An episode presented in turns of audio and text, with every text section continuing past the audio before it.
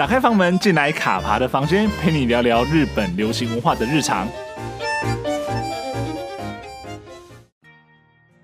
二零一九年的委托天东京奥运故事，不只是一部大合剧，而是在当时为了东京奥运即将来临之际，由众多的演员共同呈现的祭典，是宫藤官九郎写下的待客之道。然而，宫藤官九郎的待客之道不会只有歌舞升平，而是透过他的文字战斗。一次又一次地告诉成长在承平之世的每个人，不要忘记，不要步上后尘，要牢牢地记住日本曾经是一个多么不堪的国家。这期我们将从剧中刻画的战争、女性与政治三个层面讨论，聊聊这部作品《委托天东京奥运故事》为什么这么好看，以及它所代表的诸多福码。那我们就开始喽。俄罗斯卡爬。过去一个多礼拜，我相信大家应该都跟我一样，就是思思念念的东京奥运的比赛的状况，以及我们台湾选手呃在赛场上呈现的表现哦。所以其实基本上来说，只要有时间许可啦，我都会尽量去看这些比赛。那包括像是台湾选手比赛，以及说一些我自己本来就有兴趣的比赛，像是排球。对，所以其实过去这个一个礼拜呢，就是说除了说看的这些台湾的选手的表现，非常的。呃，令人激动，然后令人鼓舞之外，其实就真的是生活被很多很多的运动充满。我觉得真是真是一件非常幸福的事情。虽然说今年的东京奥运是在这样的一个情况之下举办，那呃场边没有任何的观众，所以就跟当初大家预期的那样子，可能两三年前预期那个样子，其实。不太一样的，我觉得是有点可惜啦。不过呢，看到他顺利举办，看到这么多的运动选手在场上的竞技，我觉得他也其实有发挥了一点他当初他想要表达这样的一个呃这个运动的精神，那以及说看到这么多高水准、高强度比赛，我觉得作为观众，然后作为一般的民众，其实是蛮满足的哦。那在这一个礼拜的时候看这些比赛的时候，我都会想到的是，呃，NHK 在二零一九年所做的。大河剧《委托天东京奥运故事》哦，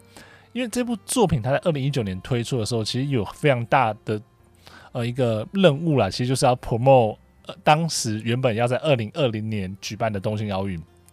那这个故事就是从日本第一次参加奥运到日本一九六四年第一次举办奥运，这在长达半世纪的时间，他们的一些故事跟他们一些运动选手运动场上的表现哦。因为我觉得这部作品是非常的好看的，所以其实，在这一段过程中，这一个礼拜，我其实又慢慢的再把它重新，虽然说有将近五十集，但是又慢慢的重新把它，呃，慢慢的追完了，就是看的真的是蛮满足的。所以今天这期节目就想跟大家来聊，说这一部大河剧为什么这么好看，以及它里面宫藤官九郎这个编剧，他到底在里面放了一些什么样非典型的东西？他除了说要宣传奥运之外呢，他是不是还有一些他的意识放在里面哦？所以今天来跟大家分享这个题目哦。那正式进入节目之前呢，还在提醒一下，如果喜欢卡爬的房间这个节目的听众朋友，不要吝啬订阅并给五星好评。有任何意见或想听什么样内容，都欢迎留言让我知道哦。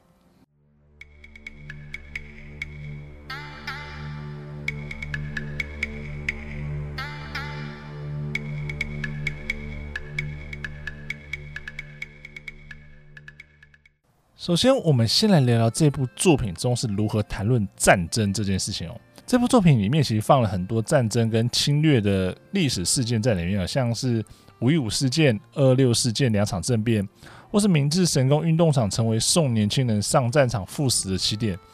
到象征对外侵略的九一八事变与建立满洲国政权。那第二次中日战争，那宫藤官九郎他是毫不客气，利用他锐利的笔锋。划开历史血淋淋的痕迹，那隐藏在和平庆典大旗下的真实被紧盯跟解释者。那特别是在第二十八回的《奔走的大地》这一集中，工藤官九郎用他的文字带着观众回到了日本前首相全养义被暗杀的那一天，见证了日本在历史的分界点上是如何走上了无法回头的修罗之道，最终在亚洲点燃了第二次世界大战的火苗。虽然说呢，每个历史事件它其实不是一个单一的因素构成的，但是呢，将时间轴拉长之后，我们会知道说，这个这一场呃被称为五一五事件的政变，确实成为了往后日本军部抬头并走向极端偏锋的很重要的一个关键哦。那五一五事件是一个什么样的事件呢？它是一个由多项袭击行动所构成的事件，那其中当然包含了刺杀首相全养义以及。以及袭击立宪政友会的党部、警视厅、三菱银行等多个场所。只不过这场政变在本质上其实是一场失败的行动。它除了说让全亚裔失去性命之外，几乎没有造成其他的伤亡。而且所有的呃政变的行动者不是自首就是立刻被捕。那即便是这个样子，它仍然对日本近代历史造成了很大的影响。那原因之一便是说，军法从轻发落。那刺杀全养义的十一名年轻军官，虽然说被判刑四到十三年不等，但在往后几乎都获得减刑，并在军中获得要职，或是被分派到日本的当时的一些殖民地去任职哦。那五一五事件一定程度鼓舞了激进派军官，那也让军部的势力逐渐的扩大。那逐步影响了日本社会的情势和舆论，那这也被认为是点燃另外一场政变二二六事件的导火线之一哦。那在剧中呢，在叙述全养义被暗杀的这一幕，那我的脑海中一直都跟《教父》重合，就是法兰西斯科·布拉的《教父》。那在《教父》这部电影里面呢，就是当迈克·克里昂他一面在圣堂之下为自己的受洗之礼。见证，然后并且宣誓成为他的教父。那同时呢，他手下的杀手们则以各种残酷的方式肃清的威胁柯里昂家族的这些黑帮对手。所以，当两者交错重叠的时候，其实会有令人更感受到荒谬而唏嘘哦。关于战争的意象跟战争的批判，在委托天东京奥运故事里面，其实还有另外一个场面，就是。剧中呈现的1964年东京奥运开幕式的那一天，领着圣火跑进明治神宫运动场，并且点燃圣火台的呢，是19岁的坂井义哲。那他是在8月6号原爆当天出生的。当时确定他是要担任呃圣火跑者的时候，其实很多人都称呼他叫原子弹男孩。那故事之中呢，就借由饰演坂井义则的演员井之血海的台词，说出：“我不是八月六日，也不是原子弹男孩，我是坂井义则。”是在奥林匹克预选中落选的坂井义则。那我们都知道，广岛和长崎两次原爆呢，是人类史上的唯二哦。那它也成为人类历史上永远的伤口。当时可能很多人都认为说，原爆在当代被视为是一种终止战争的最佳利益。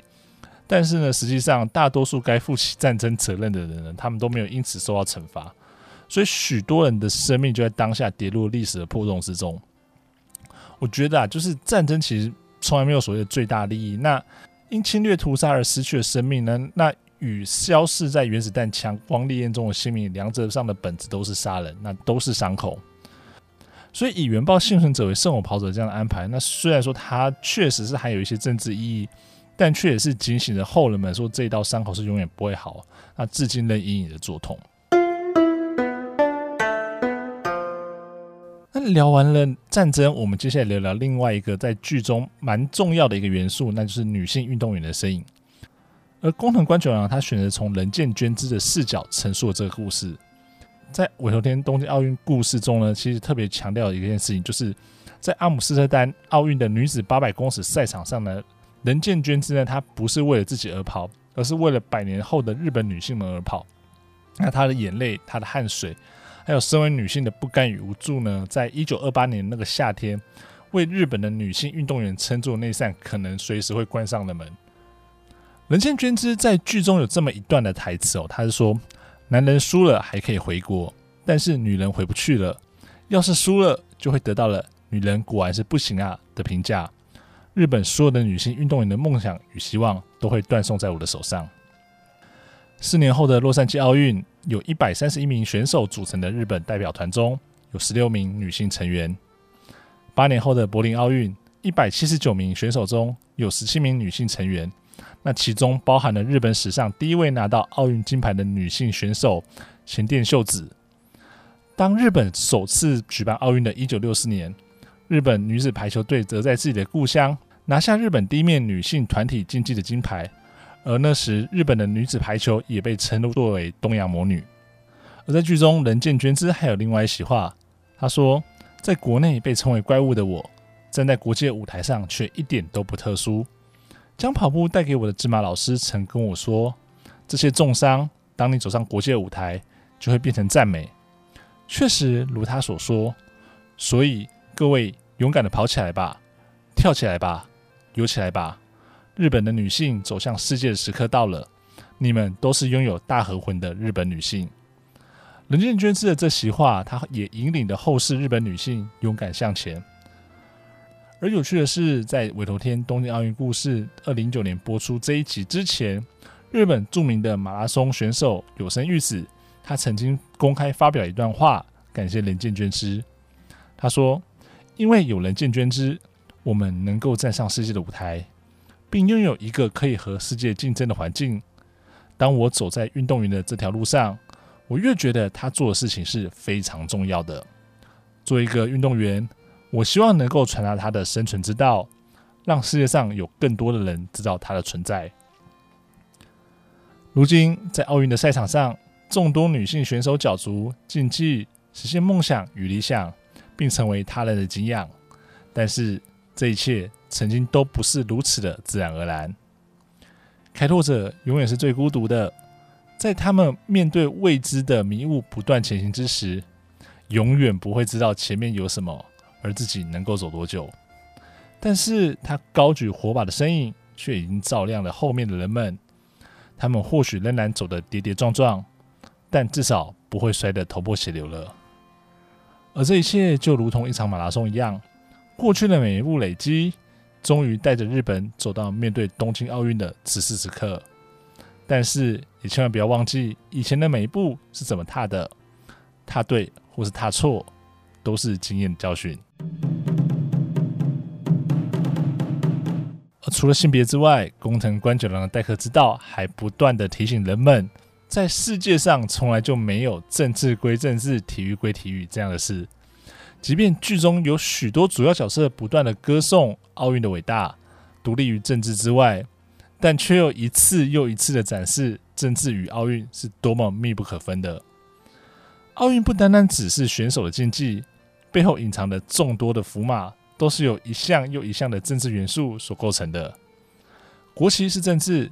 国民是政治，连要怎么办、由谁来办这些国际赛事，全部都是政治。因此，我们可以在剧中看到有如人格者一般存在的加纳志五郎。他仍然是透过了墨索里尼与希特勒，让日本得到了一次奥运的主办权。然而，最终因为战争而没有实现，这是政治。剧中也提到，当朝鲜人孙姬珍与南生龙在衣服上绣上日之丸，奔驰于日本奥运的赛场上，这也是政治。宫藤官九郎呢，他在这个故事中借由孙姬珍的视角出发，在一九三六年，孙姬珍为了日本拿下了第一面的奥运马拉松金牌。但他始终没有忘记自己的祖国是在海的彼端，仍然被称为朝鲜的那块土地。当他看着日本国旗缓缓升起的时候，只是凝望着，然后将衣服上的日之丸遮住。之后长达半世纪的时间，奥运的获奖者纪念碑上，孙继珍的国籍都是写的 Japan，直到一九八六年才改为 Korea。这些都是政治，而不只有奥运。剧中也提到，一九六二年的雅加达亚运，印尼因为政治问题拒发签证给中华民国与以色列的亚运代表团，而随后当然还有发生国际奥会取消印尼参与一九六四年东京奥运的资格，这些都是政治，而奥运本身就是政治，不只是运动的角力，更是国际政治的竞逐场域。工藤官九郎如实的把这些事情写了出来。委托天东京奥运故事就是他的待客之道，而该说令人欣慰的是，这部作品是透过 NHK 这样一个国家的公共电视台播出，并且向外传递。诚如一开始所说，委托天东京奥运故事的责任不只只是二零一九年的大合剧而已，它是一座将日本导向东京奥运的桥梁，更是在几次奥运之间连接日本的过去与未来。并且毫不隐藏地摊在阳光之下。这个故事糅合了日本第一次举办奥运时的片段与现今日本社会的交织，不单单只是介绍了日本举办奥运的历史与荣光而已，而是作为历史的记忆，为这些曾经在第一次东京奥运时，不单是日本，而是在这块土地上留下点滴的每个运动员，留下最重要的致敬。如果没有他们，就不会成就奥运的价值。金宇熙这个命题一直在这部作品的第一章中片段出现，不论是担任旁白的美容部校长，到山由廷昭太，以至于古津亭之声。从前半部的主角金立十三，到后半部的主角田畑正治，横跨了半世纪的奥运故事，同时也见证了日本的再次复兴，以及奥运抚慰人心与鼓舞人心的力量。即便二零一九年播出时收视率不尽理想，但仍可感受到工藤官九郎笔下满满的诚意。而这部作品一改以往以因缘地与历史景点作为主角的剂型，这次让更多的运动员与国内外的运动文史工作者成为这个段落的主角，别具意义。委托天东京奥运故事的诞生当然有其政治的背景，但是它的精神就是运动本身。虽然今年的东京奥运最终还是以这样的形式登场，留下了诸多的遗憾。但现在再回想起二零一九年，随着委托天东京奥运故事走过这段路，还是觉得这部作品真的很棒。在三一一之后，工藤官九郎透过成间剧《小孩女》，抚慰了遍体鳞伤的东北民众，以至于日本人民，并为他们加油打气，重新站起来。而在二零一九年的当时，东京奥运即将来临之际，工藤官九郎以委托天东京奥运故事，面向着世界，将日本百年来的运动、政治。社会与文化好好的诉说，不单只是对日本人诉说，更是对着即将来到的客人们真心表达诚意。这是作为文化人为了这场庆典理应尽到的おもてなし。